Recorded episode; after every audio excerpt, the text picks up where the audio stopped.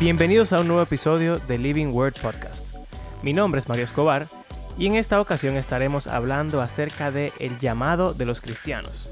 ¿Qué es un llamado y cómo sabemos que lo tenemos? Además, tenemos la compañía de un invitado que nos estará ayudando a responder estas preguntas. Aquí vamos.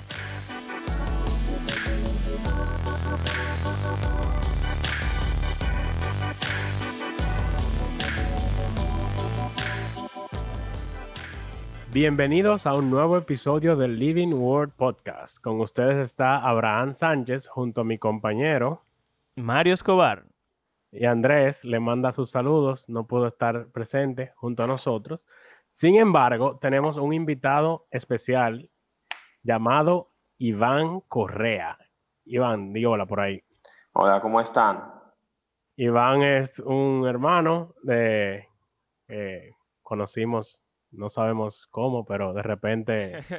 Eh, yo, yo, aparecí. Llegó, a nuestras vidas. Sí. Y eh, de mucha bendición y muy interesante, porque el tema del cual vamos a estar hablando hoy está relacionado de cierto modo con su vida. ¿Y cuál es ese tema? Ustedes se preguntarán. Estaremos hablando sobre llamados. En verdad, o sea, cuando uno piensa en una llamada, un llamado, esa es la, palabra más... Eh, la, forma en la que generalmente la utilizamos es esa. Te estoy llamando, haciendo una llamada. Sin embargo, cuando hablamos llamado en un contexto eclesiástico o en círculos cristianos, nos referimos a algo muy específico. ¿Qué tú tienes para decir sobre eso, Mario? Bueno, que realmente se le dice llamado a lo que los cristianos entienden como llamado, porque está relacionado con como el significado de la palabra. Y es como que hay algo, vamos a decir que en este caso es Dios, o quizá el Espíritu Santo, o no sé, que te invita a hacer algo. Y es como que algo externo a ti que te llama y te dice como que yo quiero que tú hagas tal cosa. Y creo que tiene que ver algo como quizá como un término militar o, o no sé si habrá otro contexto en el cual se utilice, pero es como que tú fuiste seleccionado para una tarea en específico y alguien te la da y entonces tú vas a hacerla.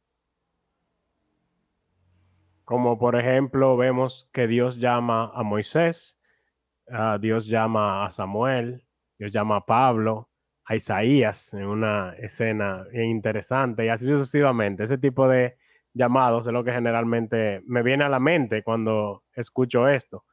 Eh, esos grandes llamamientos, si podemos decir así, en el cual Dios prácticamente se le aparece a las personas, le dice, em, te, he seleccionado para una tarea en específico, ve y hazla. Exacto. Y Iván, en, en el contexto de tu como de tu crecimiento como cristiano en tu iglesia, ¿cómo tú has escuchado esa idea del llamado? Eh, quizás, no sé si tú conoces a alguien que haya sido llamado para algo en específico y como que, ¿qué, tú nos puedes contar acerca de los llamados en general? Bueno, eh, antes de yo hablar del contexto, de quizás alguna que otra experiencia de mis hermanos, y quizá algún fragmento de mi experiencia y también agarrando primero el texto porque nada, ninguna idea puede salir de nosotros si no es eh, que esté arraigada en el texto. Ustedes y trajimos, trajimos, a un invitado serio, un tigre que sabe Biblia. No, no te pase. Y, y, es lo siguiente, o sea, yo comparto la idea que tuviste, Mario, que eso es como una invitación, pero esta invitación tiene dos elementos. Primero, el que invita, wow, qué teología, ¿verdad? El que invita y el que recibe la invitación, o sea, que el que tiene que dar la respuesta. Y es interesante como en toda la escritura, Abraham ya citó unos cuantos ejemplos, vemos diferentes tipos de respuestas, sin embargo Dios es soberano y hace lo que él quiere. O sea que vemos que independientemente de la actitud de la persona que da la respuesta, Dios es el que tiene la última palabra. Y lo pongo por el caso de, Jeremías haciendo una, eh, vamos a decir, un, puente con Jonás, un, puente con Jonás y un puente con Isaías. Vemos que son tres casos diferentes, tres respuestas diferentes con tres personas diferentes. Sin embargo, el resultado fue el mismo. Al final tú tienes que hacer la tarea y punto porque fue Dios que te mandó. Eh, ya en cuanto a contexto de, mi iglesia y viendo diferentes experiencias, eh, por lo menos en la de mi pastor, eh, él, no quería ser, él no quería ser pastor. Y aquí viene un, elemento bastante interesante que me acuerda Jonás. O sea, no todo llamamiento te va a gustar. Eso es lo primero, es lo primero que quiero aclarar. Y lo segundo es que Dios te va a hacer llegar a ese llamamiento, a ese lugar, a esa tarea que Él quiere que tú hagas, con ballena, en avión o como sea. El punto es que fue a través de los hermanos que se hizo este llamamiento a, mi pastor. Y los hermanos, es, es, curioso porque la idea de un pastor es que tiene que ser elocuente. Les estoy hablando que mi pastor en el momento que fue llamado era una persona que no era, no era muy social, simplemente mostraba amor hacia los hermanos. Moisés. Eh, empezó a madurar y la gente empezó a verlo como un líder. O sea, él no era elocuente. La elocuencia la fue desarrollando. Y qué bueno que mencionaste ese ejemplo de Moisés, porque fíjate en algo, Moisés sí se creía capaz al, principio de liberar al pueblo, tanto así que él mató a un egipcio y luego tuvo que huir. Y estamos hablando de un Moisés joven, alrededor de algunos 40 años, 41 años. O sea que uno dice, Iván, pero 40 años es una edad más, una edad media avanzada. No, pero cuando hablamos del tiempo de Moisés, estamos hablando de un carajito, estamos hablando de un, de un adolescente, un hombre en, todo su esplendor, 40 años, para ello era un hombre en plenitud, ese eh, eh, ejercitado, pudo matar al egipcio sin ningún problema. Pero ya cuando Dios lo llama, porque primera instancia, él tenía el deseo de hacerlo. Segunda instancia, el llamado de Dios. Ya vemos que aquí él pierde el vigor, pierde la juventud, pierde las fuerzas. Sin embargo, el llamado no está en quién tú eres, el llamado está en quién te está llamando. Suena medio paradójico, suena medio extraño como lo estoy diciendo, pero atiendan. Quien te está llamando te va a respaldar. Y eso es lo que él le está diciendo a Moisés. Moisés le dice, hey, es que yo ya yo estoy viejo. Oye, es que no eres tú. Oye, yo soy tartamudo. O yo no puedo hablar bien. Miren, miren cómo me salió lo, lo, evangélico tradicional, él no dice, él no dice eso en el original, pero que él está diciendo que él no puede hablar bien. No, pero es que no, oye, es que no eres tú, soy yo que te estoy mandando. Y ese, ese es el punto. O sea, un llamamiento tiene esos elementos. Voy a, y voy a. Primera instancia, ¿quién invita? Segunda instancia, ¿quién responde? Y tercer punto, estar claro de que la persona que te está llamando también va a respaldar ese llamado.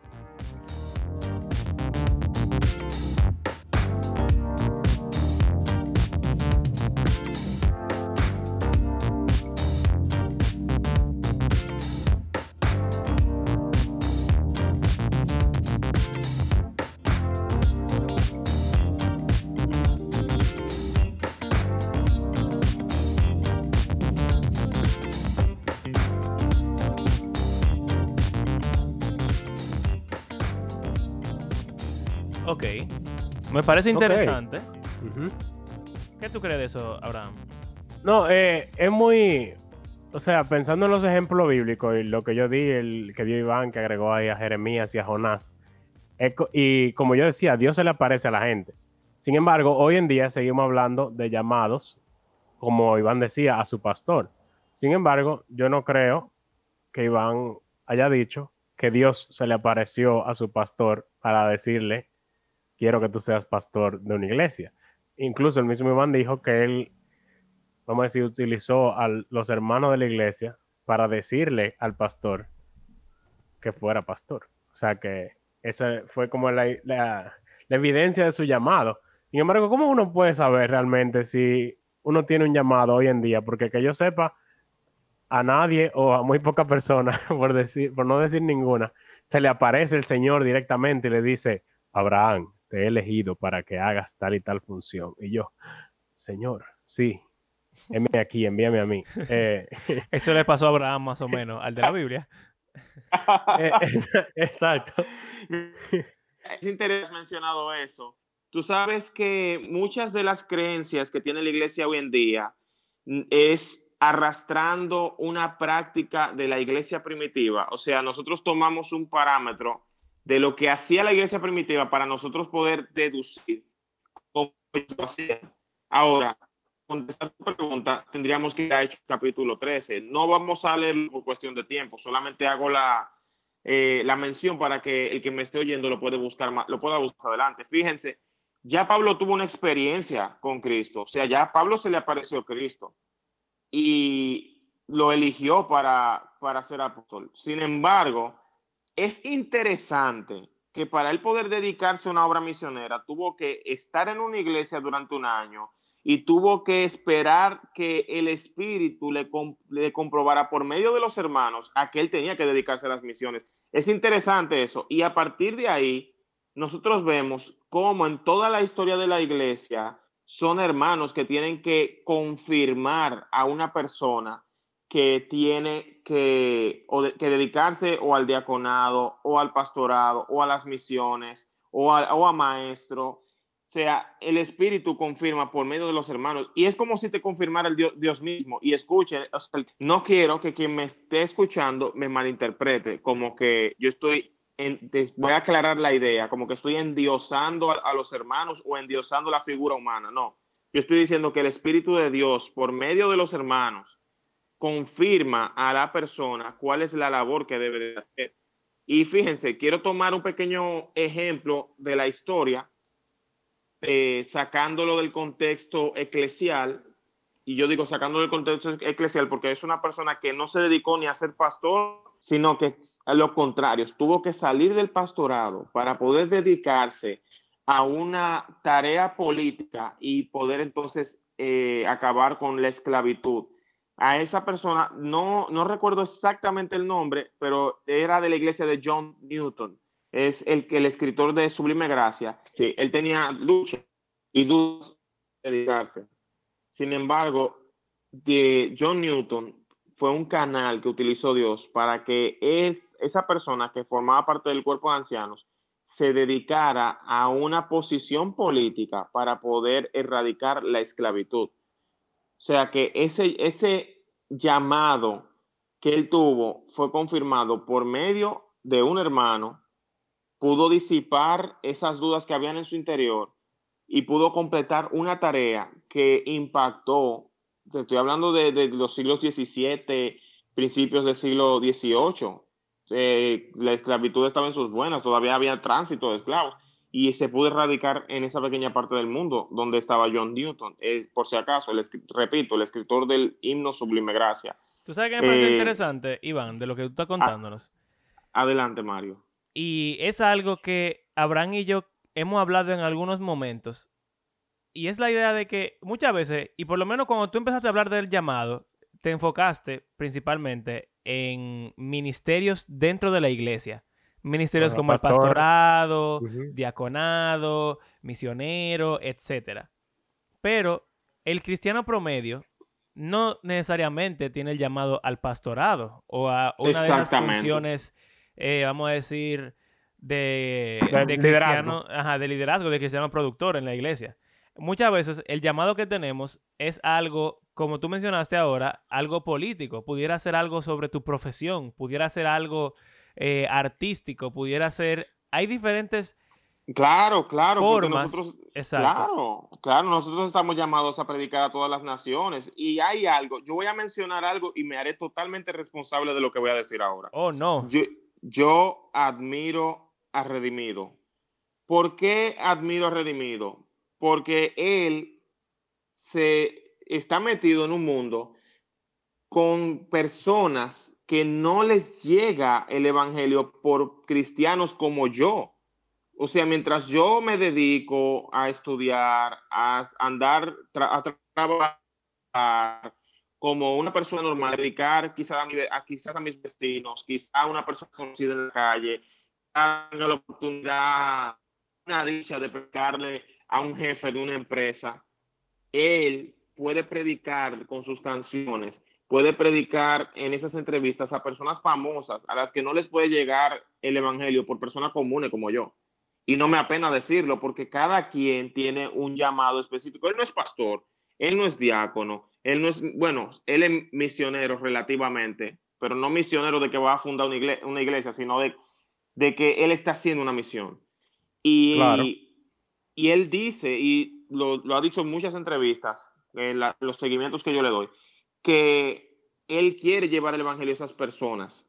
Y Pablo era otro. O sea, Pablo quería predicarle a los reyes también. ¿Y por qué yo hago esta, relación con Pablo de la cual me haré responsable de nuevo? O sea, Pablo no se preocupaba por los judíos solamente, como mucha gente entiende. Dice que no, porque Pablo iba a los judíos primero. Sí, es verdad, él, se preocupaba por sus hermanos, porque él lo dice en Romanos capítulo 10, que él oraba para su salvación. Sin embargo, el, el compromiso de Pablo, el punto de él, va siendo acusado a apelar al César. Y yo no creo, particularmente, particularmente, no creo que haya sido solamente para apelar a su inocencia, sino que él lo vio como la mejor excusa para predicarle al rey de cerca, siendo acusado, siendo, claro. siendo inocente. Incluso en Filipenses lo dice, que él ha podido llevar el evangelio a la casa de César. O sea que yo creo que sí, que eso era parte de su intención con eso. Que bueno, ya que no veo salida a esto, déjame aprovechar mi situación, apelar a César y tener esa oportunidad de predicarle a toda esta gente dura del Imperio Romano. Exactamente. Y así es como yo veo redimido. Y que eh, Mario mencionó hace un rato, yo me enfoqué principalmente en lo de la iglesia, partiendo desde una, vamos a decir, desde un método histórico. Sin embargo, si no ignoramos la historia, si, nos, si somos totalmente objetivos y no somos parciales, el llamamiento no es que hay un llamado santo y hay un, llamado secular. No, o sea, el hermano que está sentado haciendo un diagrama o una, ¿cómo le dicen los contadores a, esto? Está sacando la nómina de manera justa. Esa persona que está haciendo eso sentado ahí es tan santo como un pastor predicando los domingos. O cuidados y más porque él tiene que dar un testimonio todos los días y una nómina justa delante de probablemente uno, dos o tres jefes que son inconversos, que no lo quieren dejar ir de, no lo quieren dejar ir de su empresa. ¿Tú sabes por qué? Porque es cristiano y porque no lo va a engañar. Y ya con eso, el que es jefe inconverso ya es convicto de juicio, nada más con ese testimonio. Es verdad, es un, es un ejemplo muy interesante, ¿verdad? Y sobre eso, entonces, porque mira qué pasa. Tú dices que los hermanos confirman un llamado, ¿verdad? Eso tiene sentido. Yo creo que, que eso es verdad. Pero entonces, no estoy seguro si esa confirmación de parte de los hermanos siempre se va a dar. Sobre todo en esos llamados que no son tan eclesiásticos y son más como normales, ¿entiendes?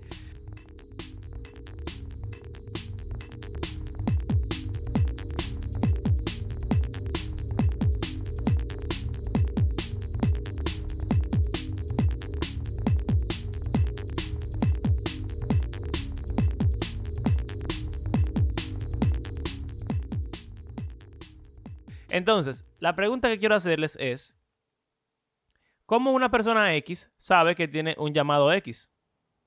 Hmm. Es una pregunta interesante. Porque, eh, y, es algo que yo me pregunto mucho cuando personas vienen y dicen, yo tengo un llamado a ser pastor, yo tengo un llamado a ser misionero. Esa es una pregunta que me viene a la mente, como que, ¿cómo tú lo sabes? Me imagino que los cristianos promedio en general se preguntan eso y nunca se atreven a hacerle la pregunta a esa persona porque sienten que se supone que deberían saber la respuesta. Entonces le da como miedo preguntar algo que debería ser obvio. Pero, o sea, ¿cómo yo sé? ¿Cómo yo sé que me está llamando el Señor a algo en específico? Bueno, yo quiero... Yo... Siempre... Yo iba a decir que siempre se habla de... Oh, yo estaba leyendo la Biblia y como que algo salió a relucir o simplemente como que en mi vida yo identifiqué como, hablando como en términos de negocio, que tú identificaste como un nicho, en cierto modo, tú identificas como un área para el cual tú estás habilitado, tú tienes los dones y que tú ves como que, wow, yo pudiera servir al Señor haciendo tal y tal. O sea, estoy hablando como de un punto de vista quizá no tan espiritual, como algunos lo pondrían. O sea, primero hablando como de un punto de experiencia humana. Yo identifico algo que me gusta y algo que yo puedo hacer bien y que el Señor me ha eh, dado talentos y dones para hacerlo. Yo digo, wow, yo pudiera servir al Señor, ser de testimonio a otros haciendo esto. Entonces, en cierto modo, para mí, eso es como la parte práctica de lo que es un llamado. Yo digo, wow, mira, yo puedo hacer esto y yo, yo puedo hacerlo realmente. Y proponerme hacerlo y darle para allá y ver qué sucede. Y generalmente se diría, si prospera, era como la voluntad del Señor, si no, no, ya eso sería otro tema. Sí, es un buen tema. Y de hecho, quiero añadirle algo que lo he dicho en otras ocasiones y cuando lo digo, tú sabes, siempre sale el, ¿cómo se dice? El escéptico que tenemos interiormente. Yo, yo creo que, que todo, yo creo que todo cristiano conserva cierto escepticismo dentro y nosotros lo demostramos cuando vemos verdades bíblicas y abiertamente nos oponemos. Yo voy a decir algo que va a sonar súper, súper, súper simplista, pero Dios es el que pone el querer como el hacer por su buena voluntad. O sea, no es solamente identificar que tú eres bueno para eso, porque la realidad es que estamos hechos para eh, imagen y semejanza de Dios. La realidad es que somos buenos para muchas cosas. El punto es, ese deseo lo puso Dios, porque la escritura dice, Él pone el querer como el hacer. Y yo creo entonces, que... Iván, una pregunta. Vamos a ver. ¿Cómo tú sabes que un deseo lo puso Dios y que el otro no lo puso Dios? Eso es una muy, muy buena pregunta. Y aquí es donde sale la parte en la que no queremos creer muchas veces eso. Y es como les digo, o sea, Dios por medio de su palabra, tengo que complementar por medio de su palabra. Él pone ese querer como el hacer. Ahora bien, también va a dar los recursos y los medios para que eso se dé. Te lo digo porque voy a mencionar un caso bíblico que ya lo mencionaron ahorita. No recuerdo si, fue, si fuiste tú o fue, o fue Abraham. El caso de Moisés. Moisés quería liberar el pueblo, pero no era el tiempo para liberar el pueblo. ¿Tú no crees que cuando él hizo lo que hizo con el egipcio y no resultó, él pudo haber pensado, wow, este deseo no era de Dios? ¿Tú no crees que él, no, él pudo haber pensado eso? Y creo que lo pensó porque pasaron 40 años y cuando Dios realmente hizo su llamado para él ir y liberar realmente el pueblo, él puso todo lo pero del mundo. Sin embargo, Dios dijo, mira, si es por eso, yo te tengo a Aarón ahí. Mira, si es por eso, soy yo que te estoy enviando. Y cualquiera diría, pero Iván, Dios sigue, sigue obrando de esa manera. Quizás no vaya directamente para donde ti te diga, te voy a mandar con Aarón y te voy, a, mandar un traductor. Pero el punto es que Él va a mover los corazones de los hermanos, Él va a mover a la iglesia de una manera de, tan engranada, estoy hablando como en términos muy de ingeniero, todo va, a estar, eh, todo engranaje va a caer perfectamente para que tú logres hacer lo que tienes que hacer aunque tú no sepas realmente en el tiempo que lo tengas que hacer, porque es Dios que se encarga de eso. O sea, y lo que, lo que diré de nuevo, otra vez, sonará súper simplista. No hay una sola hoja que se mueva si no es su, es su voluntad. Incluso, me voy de nuevo, otro ejemplo, Jonás. Jonás no quería ir a Nínive. Sin embargo, Dios movió todas las piezas para que él cayera en Nínive sí o sí. Y, otra, y una cosa que yo le decía a un hermano en una entrevista de trabajo, ese hermano es quien me estaba entrevistando, me hacía todas las preguntas del mundo y al final yo le pregunté a ese hermano, hermano, ¿usted va a ser pastor? Y él me dijo, no, no, o sea, yo solamente soy ayudante de los pastores yo solamente estudio mucho y tomé la clase de consejería, pero yo no, yo no voy a ser pastor. Y no sé por qué. Lo que yo voy a decir va a sonar muy eh, extraño, oyeron, pero me, me, hago responsable de nuevo. No sé por qué sentí en ese momento que realmente ese hermano iba a ser pastor. Y de hecho está de camino a eso. Y ese hermano yo le dije, cuando me dijo que no quería ser pastor, le dije, nos vemos en Nínive. Y precisamente ese hermano está de oh, camino ya, pastor. Ya, o sea que tú eres el profeta. El tipo. wow. Ok. Eh, mira, o sea, en un, en un sentido, yo estoy completamente de acuerdo con lo que tú dices, Iván. Yo estoy consciente de que no todos los llamados uno está, vamos a decir, conforme o le agrada que... O está muy claro. Hay veces que uno no está claro tampoco. Eh, bueno, sí, también puede ser eso, como que hay dudas de será esto lo mejor y no. Eso, eso yo lo entiendo y estoy de acuerdo con eso. Ahora, ¿qué pasa?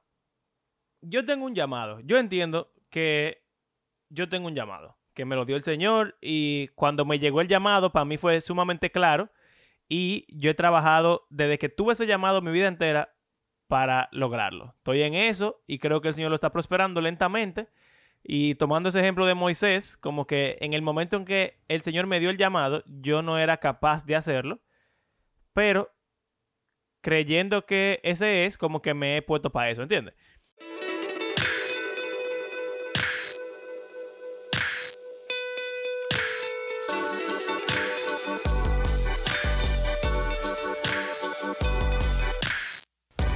Gracias por acompañarnos en este episodio. Las próximas dos semanas estaremos continuando con este tema, ya que dividimos la conversación en tres partes.